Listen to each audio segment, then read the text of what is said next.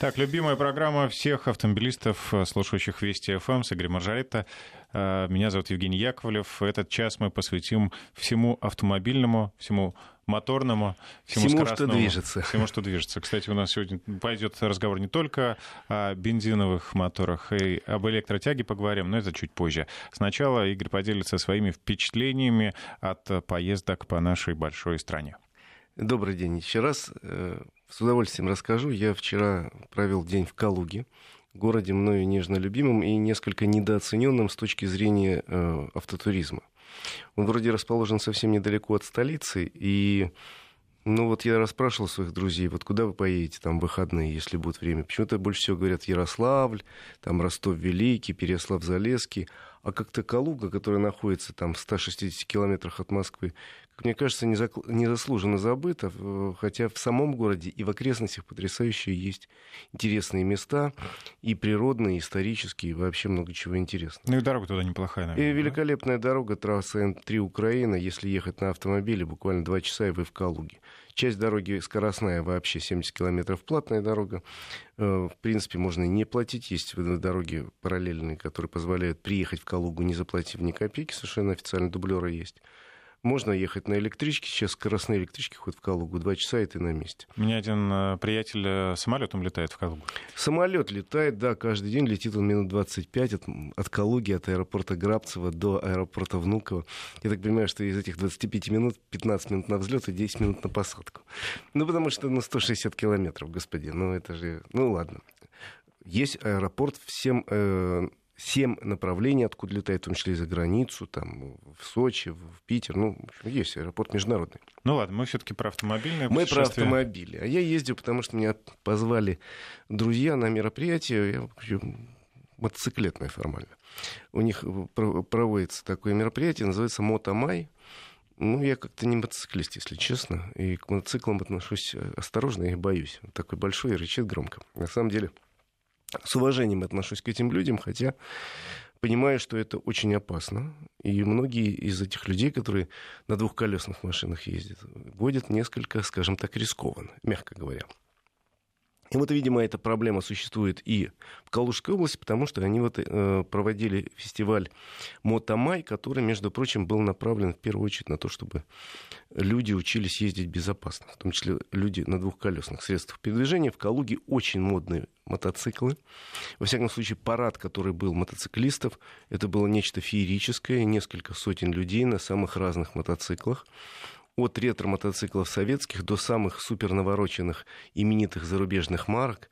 Там такие были мотоциклы. Вот когда они выстроились все на набережной, там была большая площадка выделена на набережной, можно было ходить мимо этих мотоциклов и изучать каждый из них. Вот такой мотомузей под открытым небом.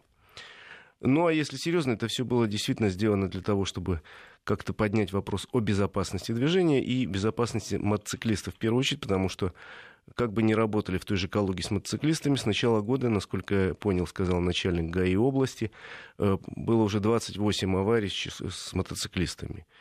И это достаточно опасно, ну и поэтому они с ними работают давным-давно в Калуге, что мне было приятно узнать. Есть и специальный трек, где мотоциклисты могут погонять, отрабатывая какие-то приемы и показывая свою лихость не на городских улицах, а вот на э, замкнутой площадке.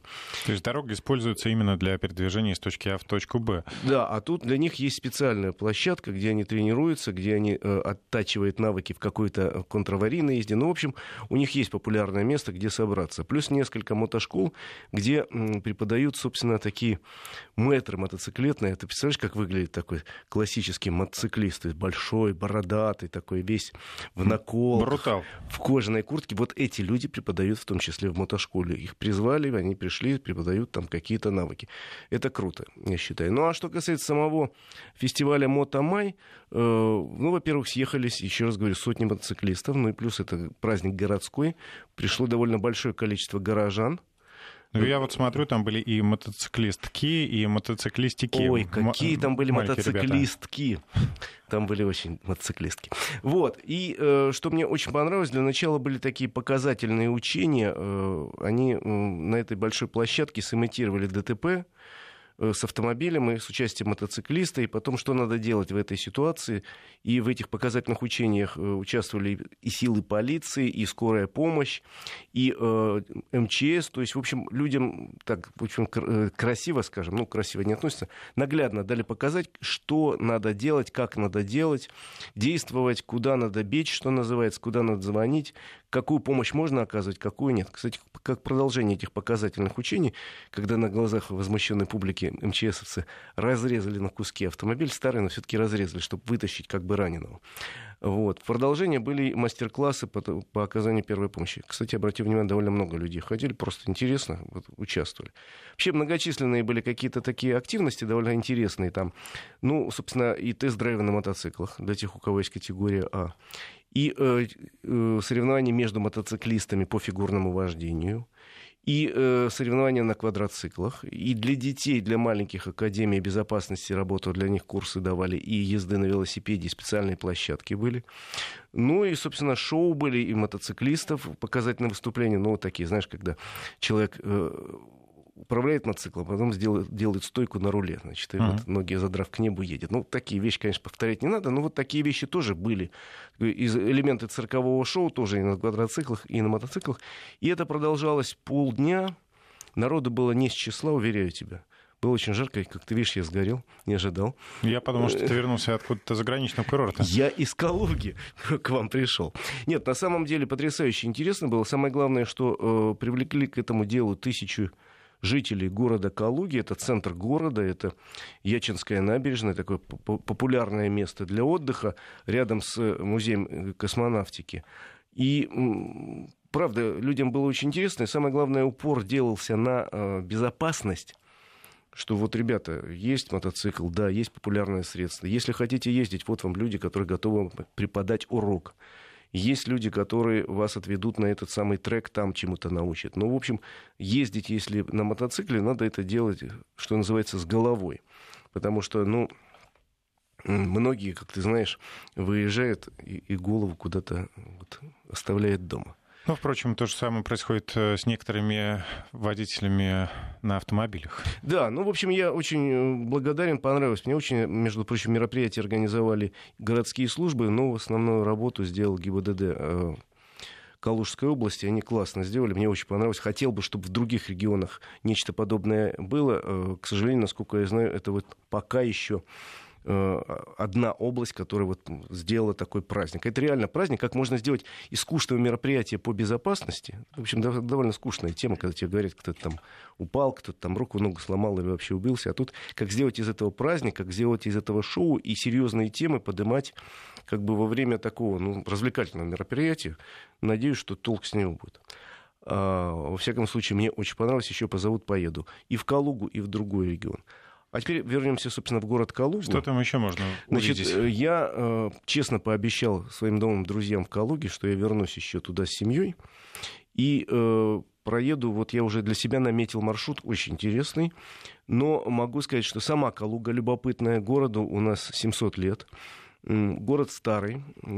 Есть в самом городе очень любопытные места, связанные с историей. Ну, есть несколько улиц, э, застроенных в 17-18 веке. Есть торговые ряды, очень интересные, построенные в конце XVIII э, века. Есть несколько особняков XVII века. Мост один XVIII века, вот действующий такой.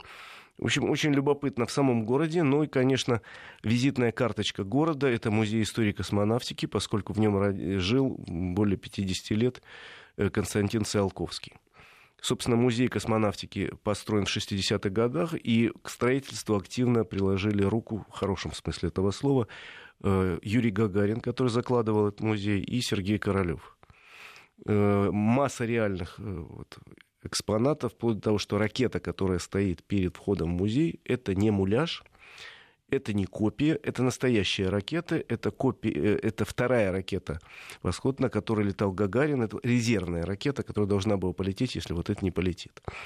Ну и э, интересно, э, собственно, я берегу поход в этот музей, рассказываю только понаслышке, что очень интересно, сейчас идет реконструкция, он должен измениться совершенно и стать интересным интерактивным музеем, и так он интересный, будет еще интереснее.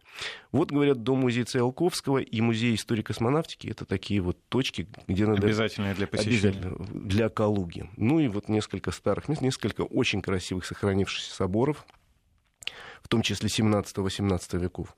Это для тех, кого интересует история наша с точки зрения истории религии. Ну и вокруг Калуги есть масса мест — у нас не было практически времени. Мы доехали только до одного места, про которое я слышал, но никогда не был. Значит, это если поехать, ехать из Москвы по трассе М3 Украина, Калуга будет слева от трассы М3, а если повернуть направо, напротив Калуги будет место, которое называется Полотняный завод. Это очень любопытное место. Э, это место, где в свое время э, при Петре Первом в начале XVIII века сделали серьезное производство парусов. Паруса делались для русского флота. Вот там, ну, видимо, сырье было, вода была. В общем, полотняный завод там сделали. И основным э, владельцами этого завода была семья Гончаровых. И, собственно, э, семья Гончаровых, правнучка основателя этого завода, стала э, в замужестве Пушкиной. Там бывал Пушкин, Наталья Гончарова, вот там провела свое детство, это их имение. К 200-летию со дня рождения Пушкина имение э, сделали по-новому, отреставрировали. Там большой парк, в общем, огромное здание барское. Можно походить, погулять. Очень рекомендую, там интересно. Там интересно, и там очень красивая живописная природа. Очень живописная. Стоит посмотреть. Мы э, посмотрели издалека, честно говоря, на э, полотняный завод. Я отдельно туда приеду, тем более там, говорят, есть очень симпатичная гостиница, переделанная из каретного склада. А рядом с полотняным заводом, чуть не доезжая до него, находится место, где расположена диорама, вот там я побывал вчера, диорама стояния на Угре. Вообще очень любопытная история российская, потому что Калуга и калужские земли сыграли очень большую роль в истории. Вообще, там, куда ни копнешь, э, наткнешься на какой-нибудь интересный э, исторический факт. Ну, например, в одном из соборов, рядом с одним из соборов в городе Калуге похоронен был убиенный там Лжедмитрий II. Но это не важно, про Лжедмитрия не будем, а вот про стояние на Угре это фантастически интересная э, страница русской истории. 1480 год, э, Русь при э, Иване III уже 8 или 10 лет не платит тата- татаро-монгольскому хану Ясак, и, э, собственно, хан Золотой Орды Ахмед решает наказать Русь и потребует снова платить дань. Собирает большое войско. В России очень сложное положение экономическое. Там чуть ли не гражданская война с братьями уйдет Ивана III, Ивана Васильевича, но третьего. И, э, в конце концов, два войска огромных сходятся на реке Угре. Стоят они три месяца друг против друга. Это маленькая речушка э, в нескольких километрах от Калуги стоят 100-тысячные ну, войска с одной и с другой стороны, стоят, войны не начиная, никто не решается. Но обстреливают друг друга, набеги совершаются, люди какие мелкие стычки или покрупнее. Ну вот это, это событие лета и начала осени 1480 года, это коренной поворот в истории России, потому что в конце концов хан Ахмат ушел, не решившись напасть на Русь. И больше никогда Россия никому никакой дани не платила и была признана, начиная с вот этого 1480 года, как самостоятельное государство, Московское княжество. До этого его, ее воспринимали как ну, вассала э, э, Золотой Орды. Вот этим, этим событиям посвящена интересный э, музей, скажем так, и диорама. Между прочим, впервые такое вижу, там монастырь вообще, Воскресенское подворье. И на, на территории монастыря, кроме храмов, э, есть большое здание, где, в общем, собственно, диорама очень хорошая, впечатляющая, современная, ей пять лет. Э, писал ее всю художник Павел Рыженко, к сожалению, он надорвался. Не знаю, Тяжело ему далась эта работа, потому что в возрасте 44 лет он, дописав эту диораму, умер, к сожалению. Но диорама очень сильное впечатление производит. Открыта для всех желающих, несмотря на то, что на территории находится монастыря. И это вот, я такого не видел. Представляешь, монастырь, и там действующая диорама, открытая для всех желающих. Я вот сейчас смотрю, да, на сайте музея. а, вот. диорама. Кроме того, посвящено этим событиям еще несколько памятников. Если вы по трассе М3 поедете из Москвы туда дальше в сторону Брянской области, то на мосту через реку Угра, проехав Калугу, справа будет часовня очень симпатичная и памятник такой белый. Э, памятник, посвященный стоянию на Угре. Действительно, это в России, для России очень знаковое событие. К сожалению, мы помним больше про Куликовскую битву, но вообще-то более значимой в истории была как раз несостоявшаяся битва на Угре. Что интересно, что мне понравилось, в самой Калуге, теперь напротив э, областной администрации, там, где еще несколько лет назад стоял памятник э, Владимиру Ильичу, его заменили несколько лет назад на памятник Ивану Третьему. Иван Васильевич Третий, собиратель земель русских, вообще-то для истории России сделал куда больше, чем более известный Иван IV Грозный. Иван III очень много сделал. И вот в центре Калуги стоит ему памятник. Между прочим, горожане совершенно не возражали, когда вместо Владимира Ильича там появился Иван III. Впрочем, Владимира Ильича они не выбросили. Они рядом в скверике поставили памятник уже э, Ленину, ну, в другом месте, не таком значимом. И вот возле э, диорамы «Стояние на Угре» тоже стоит большой памятник Ивану III. Ну, пошла хорошая традиция. Наверное, все-таки Иван III сделал очень много для э, собирания русских земель и достоин памятникам хотя бы двух, вот, которых я видел. А вообще, в Калужской области есть потрясающе много интересных мест, куда я еще не добрался. Вот перечислю только некоторые, куда я очень хочу добраться и доберусь. Значит, слышал, наверное, такой э, этномир.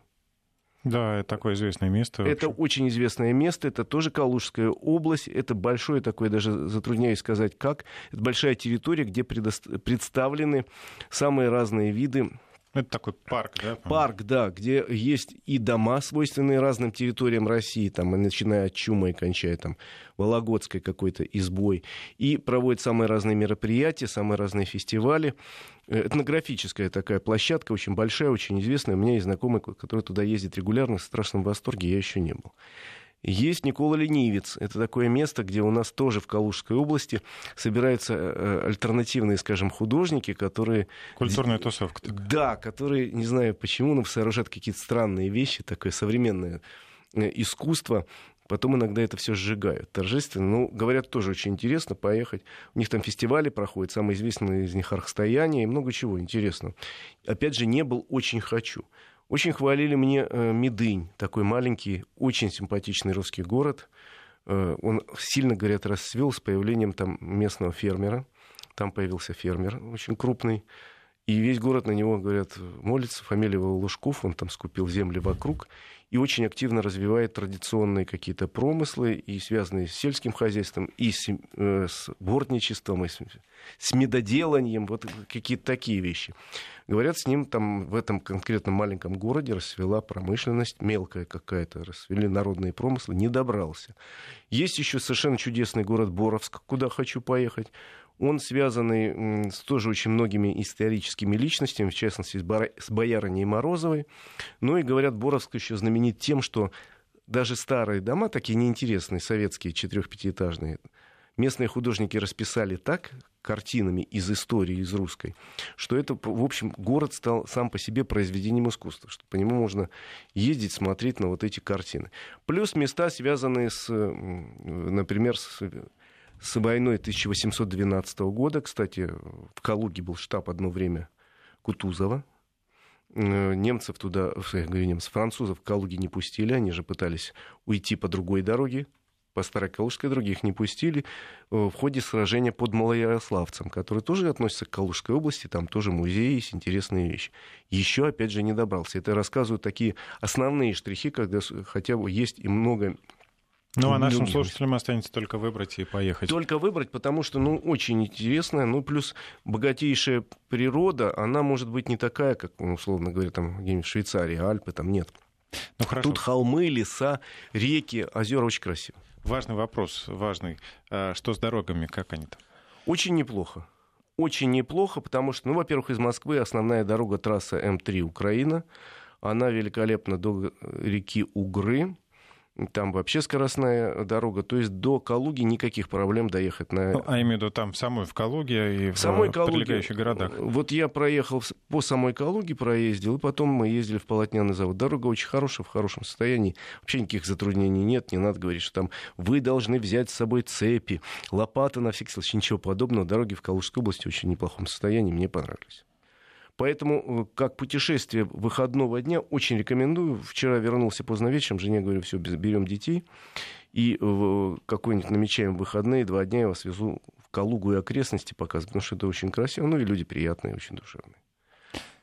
А... Не самая населенная область. Калуга небольшой город, 350 тысяч населения. Всего населения области, по-моему, 1800. Э, но вот я еще раз говорю, несколько городов, такие с потрясающе интересные истории, места, э, природные какие-то места очень красивые. Поэтому, да, Ярославль это замечательно, да, Вологда это прекрасно, я бывал там многократно. Но вот как-то у меня направление на юго-запад было немножко забыто, считаю, что зря. Ну, в общем, собираюсь в ближайшее путешествие туда уже более детально. Ну и напомним, что сейчас в нашей современной истории в Калужской области много строится автомобильных заводов. Калужская область вообще оказалась в этом смысле очень привлекательным для инвесторов месте. Надо сказать, что калужский губернатор вообще довольно интересный человек. Я с ним несколько раз общался. И э, сначала не поверил, когда узнал, что он, например, всем инвесторам, кто приходит и говорит, ну что-то сделаем, более-менее крупно, выдает свой мобильный телефон и говорит, вы звоните в любое время дня и ночи.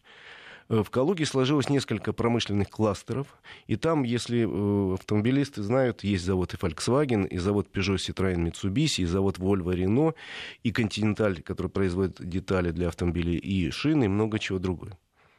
А, ну и, в общем, как бы всем автомобилистам обязательно нужно побывать в, автомобильном, в новом автомобильном крае. А, нам нужно прерваться на рекламу и новости. Вернемся в студию с Игорем Маржаретто через несколько минут. Автодетали. Автодетали с Игорем Маржаретто. Итак, возвращаемся в студию. Мы говорили предыдущие полчаса о Калуге. Еще хочешь что-то добавить, Игорь? Или перейдем да нет, к следующим темам? Еще раз передаем привет Калуге, где мне очень понравилось, обещаю еще раз приехать. Спасибо за то, что отпустили Игоря из Калуги, чтобы он приехал сегодня к нам на эфир и всю эту красоту рассказал. Ну что ж, тогда мы перейдем к различным нововведениям в нашей жизни, а не только автомобильной, мотоциклетной, но и электросамокатной. А, в Мосгордуме обсуждают, э, как бы ввести правила, какие-то ограничения для владельцев различного городского электротранспорта, но чтобы не самодурствовали а, чтобы катались, но делали это как-то аккуратно, осторожно, а, не во вред себе, не во вред окружающим. Вообще, если честно, то нигде в мире толком нет понимания, что делать с новыми средствами мобильности. Потому что они появляются каждый год, каждый год новые, и, э, в общем, прописать их довольно сложно, а понятно, что завтра что-то еще появится.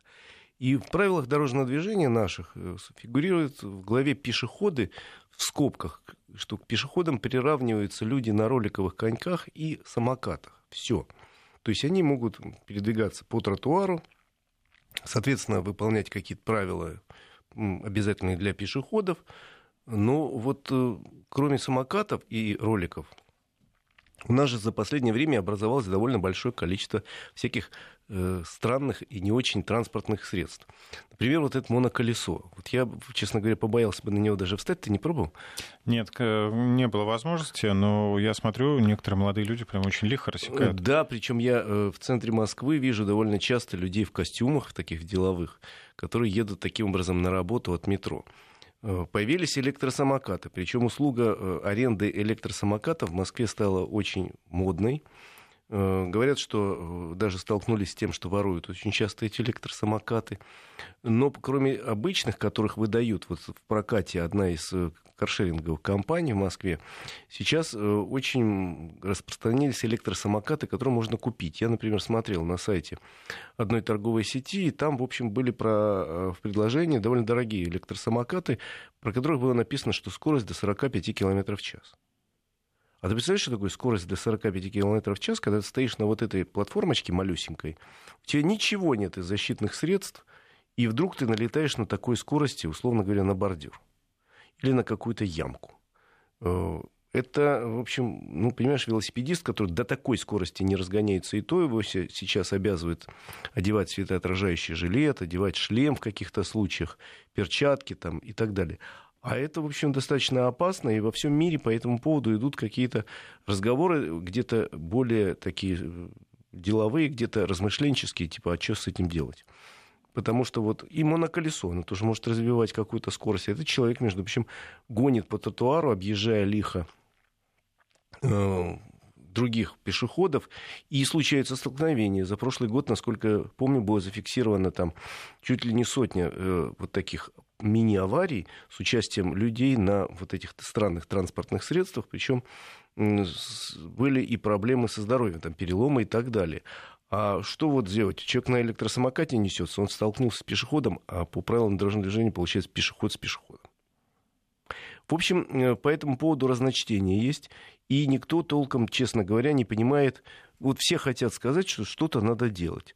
И в Мосгордуме говорили, выступали депутаты и говорят, что надо что-то делать, но пока еще к практическим э, каким-то последствиям разговоры не привели. Я могу привести только вот опыт, допустим, Китая, потому что не так давно был на форуме московском э, транспортном, и там присутствовал вице-мэр маленького города Ченду с населением всего 16 миллионов. Наверное, оттуда и везут эти электросамокаты. Да, и на вопрос, а что вы делаете с электросамокатами, он говорит, ничего не делаем, у нас просто запрещено. Да. Э, мы запретили, и все. Они запретили электросамокаты, и можно ими пользоваться только на велодорожках в парках. Все. До свидания. Если ты хочешь передвигаться по улице, есть велодорожки, куда на улицах пускают только велосипеды допустим. А вот электросамокаты, они сказали, мы вывели вот в парк, пожалуйста. Во многих городах Европы я посмотрел электросамокаты и прочие вот такие колесные средства, которые могут разогнаться достаточно быстрой скоростью. Во-первых, их запрещено э, продавать и э, сдавать в аренду, если максимальная скорость более 20 или 25 км в час. То есть теоретически, с точки зрения техники, можно сделать, чтобы он 100 км в час поехал. Только это будет аттракцион под названием «Одна поездка» и «Здравствуй, доктор» в лучшем случае. Э, поэтому в Европе, в большинстве стран, я посмотрел статистику, они не разрешают продавать, покупать автомобили, э, электросамокаты, скорость которых искусственно не ограничена 20, максимум 25 км в час. Во многих странах сейчас идет речь о том, чтобы регистрировать каким-то образом эти транспортные средства, но пока к единому мнению не пришли. Э, в некоторых странах идет, вот как в Китае, запрет просто. На улицах ты на электросамокате появиться не имеешь права. Катайся в парке, пожалуйста, катайся у себя там в загородном имении, а в городе, пожалуйста, вот тебе тротуар, ходи пешком. Поэтому отношение очень сложное к этим транспортным средствам. Еще раз говорю, они не э, прописаны в наших правилах дорожного движения, да в правилах ни, ни одной страны. Я поднимал этот вопрос несколько лет назад, еще был большой круглый стол с начальником ГАИ России, говорили, и ни к какому выводу пока не пришли. Но все-таки полный запрет это как-то слишком жестко, Нет, потому что это тем, очень удобное транспортное тем средство. Тем более, что, э, Жень, ну а как можно запретить? Мы напишем в правилах. Ну как у китайцев. Запрещено. Ну, у китайцев вообще все очень интересно. Они немножко, своей, у них немножко другая планета, и они в этом смысле более обязательны. Если у них запрет, так это запрет. Так вот, я говорю, ну мы пропишем пункт, запрещено использование электросамокатов а завтра появится у нас какое-то новое транспортное средство, потому что каждый день я вижу что-то новое. Вот у нас в, э, центре, где мы работаем, в последнее время, ты не видел, э, появилось большое количество электротрициклов, такой типа велосипед трехколесный явно с электромотором, и на таких штуках развозят в больших ящиках еду. Угу. Вот да, эти да, довольно да, большие трициклы, они, правда, по тротуару не ездят, а ездят справа, там, ближе к обочине, но по проезжей части. Они ведь тоже нигде в правилах не прописаны тоже неизвестно что. Кстати, интересно, вот если на велодорожке э, вот встречаются э, электросамокатчик и велосипедист, чья дорога? Она называется велодорожка, то есть формально велосипедиста. Но куда деть этого электросамокатчика, тоже пока еще наши законодатели не решили. Наверное, имеет смысл э, приписать электросамокатчика, ну, во-первых, ограничить скорость, по примеру Европы, потому что это, ну, реально очень опасно, если штука эта едет более 20 км в час. То есть запретить производство и продажу, где скорость выше 20 км, ну, может, 25, 25 км в час для использования в городских условиях. А во-вторых, наверное, их надо, ну, допустим, при, приравнять все-таки скорее к велосипедистам, чем к пешеходам, потому что для велосипедистов у нас, например, запрещена езда по тротуару, что нарушается ежедневно тысячи раз.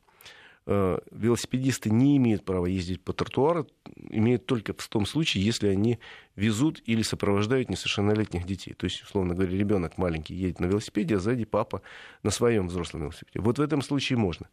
В остальных случаях для велосипедиста есть велодорожки, в каких-то случаях велосипедист имеет право двигаться по э, максимально близко к обочине по проезжей части. Есть дороги, куда им запрещен выезд, например, на скоростные трассы и так далее. И, может быть, действительно, я вообще давно ношусь как с торбой с идеей о том, что надо в школах какое-то автообразование давать людям, потому что у нас на сегодняшний день, к сожалению, автообразование в обычных школах уже потеряно. Я имею в виду уроки э, безопасности дорожного движения. Ну, вот могу привести, там, условно говоря, опять же, пример Калужской области, потому что у них есть автобус специальный, лаборатория безопасности, который по графику движется между городами. В каждой школе должны раз в какое-то время провести уроки. Из этого автобуса быстренько вытаскивают оборудование и делают на какой-то площадке такую э, специальную автомобильную такую дорожку, площадку со знаками, ну, для того, чтобы дети могли это во многих областях, такие сейчас 20, что ли, областей включились в эту программу, или 28. Но во многих вообще нет никаких уроков по безопасности в школе, во многих регионах. То есть, чему родители научили, то и есть. Да, своим примером. А свой пример бывает очень странный. В результате э, выходят у нас пешеходы, которые никогда не представляют, что у них есть какие-то права и обязанности. Выходят велосипедисты, которые смотрят на тебя, как, я не знаю, на китайскую письменность, и говорят, что, а чё я? А есть какие-то правила? Ты говоришь, вот ты вот, например, вот ты, например, не имеешь права велосипедист ездить по, тру, по тротуару. А где это написано? В правилах дорожного движения. Так это же не для меня, для автомобилистов вписано. Хотя там есть раздел для велосипедистов. И когда людям говоришь, что там велосипедисту, а по правилам ты должен через пешеходный переход не ехать на велосипеде, а вести его рядом что это вообще пешеходный переход. Да, а что, а кто? Ну, в общем, вот я ношусь много лет с идеей, что нужно какое-то автообразование давать в школе последовательно. Ну, там, начиная с первого класса, просто там уроки какие-то в игровой форме, изучение правил дорожного движения в игровой форме. А потом с какого-нибудь класса там пятого, условно говоря, учить детей, между прочим, ездить на велосипеде и учить правилами езды на велосипеде, потому что больше никогда и нигде ты этого человека правила езды на велосипеде не научишь. Слушай, но есть же у нас уроки ОБЖ, почему нельзя в их курс? Можно. Ну, так оно и делается. Значит, в рамках э, курса ОБЖ предполагается, что два часа в год будут посвящены правилам дорожного движения. Ну, во-первых, не всегда есть специалисты, потому что э, преподает уроки ОБЖ, как правило, в обычных школах физрук, он же военрук, он же все что угодно, он же учитель географии. Но что-то он знает о правилах дорожного движения, что-то расскажет. Поймут ли его дети, непонятно. Ну, понимаешь, нельзя быть универсалом. А от преподавателя ОБЖ требуется, что он бы знал все, а заодно еще и разбирался в э, уроках труда, физкультуры, разборки автомата и еще много в чем. А, так вот, и вот как-то учить надо детей, наверное. А в старших классах, вот я когда учился в школе, у нас была такая э, профориентация, была такая система, э, когда в старших классах учили какой-то профессии. И у нас в школе учили мальчиков на электрослесаре, а девочек на кондитеров. А в соседней школе учили, были автошколы, там, учили уроки вождения. Слушай, как мы им завидовали? Люто завидовали, потому что мальчики из соседней школы все по окончании получили право. Вот эти два года они занимались, они там тогда этому надо было еще разбирать, собирать Это автомобиль. Два года, полноценный год, то есть, ну, красота просто. Вот что-то такое нужно. Во многих странах сейчас говорят о том, что нужно такое образование. Существуют такие программы и действуют уже во многих странах мира. У нас об этом, к сожалению, даже пока разговоров нет. Хотя вот, представляешь, как круто. Вот мой ребенок учится в школе.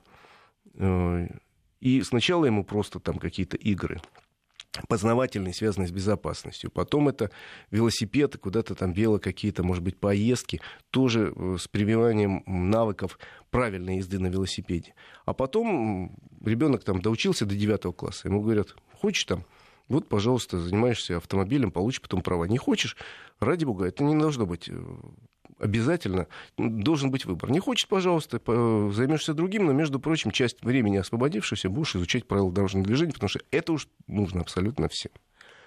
Ну, что-то такое надо будет делать. Я думаю, когда-нибудь к этому придем. Сейчас много э, всяких интересных разговоров, которые заканчиваются одной фразой. Денег нет, но вы держите.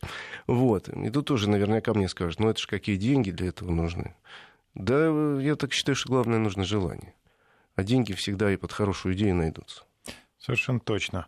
А, ну, есть еще одна у нас тема вечная. Да у нас много тем, вечная, все вечные. Вечная, а, актуальная. Это предложение по изменению а, системы ОСАГО. Да, у нас на прошедшей неделе сразу два, две больших новости были связаны с системой ОСАГО. Э, предварялось это всем сообщение, что, в общем, реформа системы ОСАГО идет, и идет достаточно интересно. Э, с тех пор, как в начале года расширили тарифный коридор и ввели более такую подробную сетку по возрасту стажа, как и э, предвидели, и это приятно, э, средняя стоимость полиса ОСАГО снизилась. Снизилась, она не, не принципиально снизилась, в среднем на 4% по стране, но это, в общем, хороший знак, знак того, что реформа идет в правильном направлении. Э, для, особенно снизилась для водителей, во-первых, тех, для владельцев автомобилей, которые принадлежат юридическим лицам, снизилась сильно. Э, снизилась стоимость для водителей мотоциклов, но выросла стоимость, например, для водителей такси. Ну, понятно, что там риск больше, потому что пробеги больше. Снизилась э, для опытных водителей цена, тех, у которых стаж водительский более 10 лет, а возраст старше там, 35 лет. Но несколько повысилось для молодых водителей, у которых совсем нулевой стаж. Ну, это все логично, это все вот э, таблицы. Таблицы разрабатывались на основании, в общем, каких-то таких исследований, связанных и с аварийностью в разные возрасты, в разных возрастных группах и так далее. Значит, что у нас меняется? У нас с осени об этом мы уже говорили в эфире, но я напомню. У нас с осени появляется возможность всем э, с сентября, как нам обещают, скачать с сайта госуслуги приложение ДТП Европротокол. Будет новое такое государственное приложение. Его можно будет скачать совершенно бесплатно на смартфон. И если у вас есть такое приложение в смартфоне, вы можете аварию оформить по Европротоколу уже не на сумму до 100 тысяч, а получите возмещение на полную сумму до 400 тысяч. Если у вас есть такое, еще раз говорю, приложение, и вы с помощью этого приложения отсняли, как написано будет в приложении, то есть там вот с этой стороны снимите, то, с этой точки, с этой будут рекомендации, вы отсняли. И, э, соответственно, если есть связь на месте, ну, есть Wi-Fi, условно говоря, информация сразу пойдет в страховую компанию, если Wi-Fi нет, то вы все это снимаете на телефон, оформляете в электронном виде собственно, бумаги и отправляете уже, как только у вас появится какая-то связь в страховую компанию.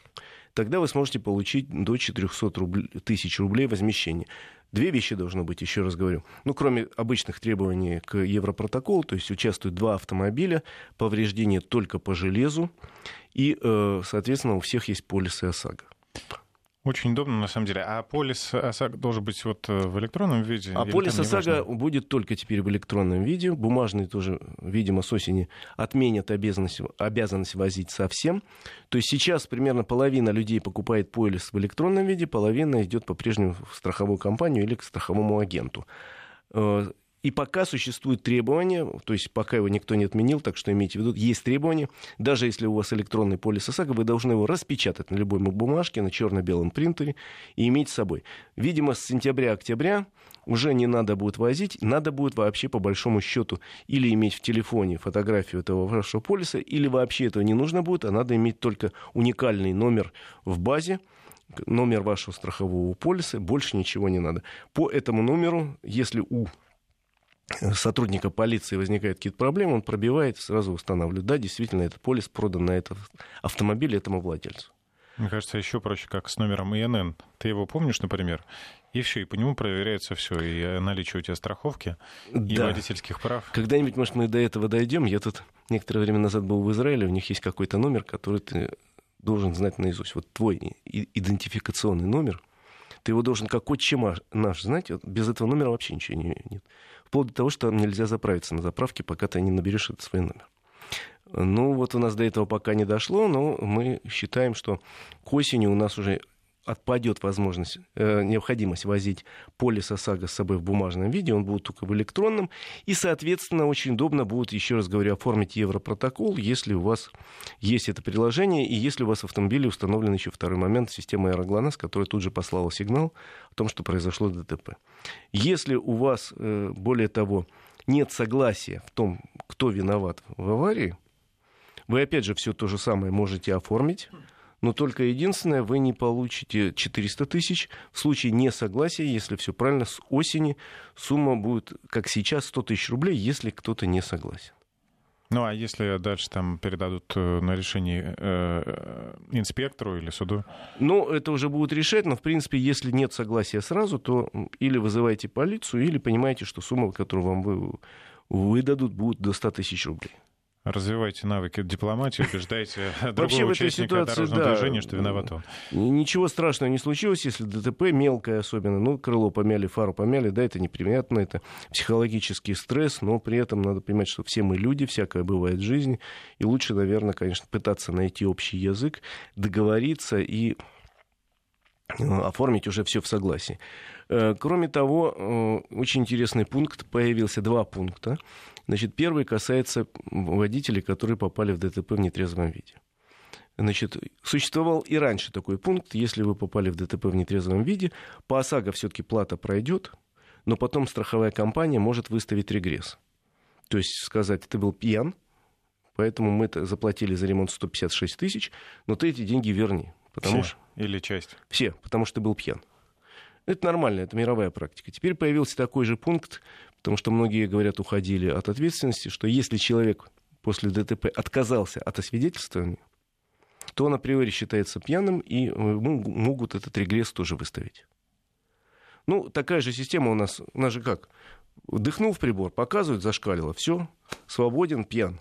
Если отказался, ты считаешься приравнен, у тебя все равно тоже отберут права и тоже штраф. То же самое, потому что если ты отказался, на тебе есть что скрывать, значит, до свидания. То есть вот тут еще появился потом момент. Появился момент, касающийся пешеходов.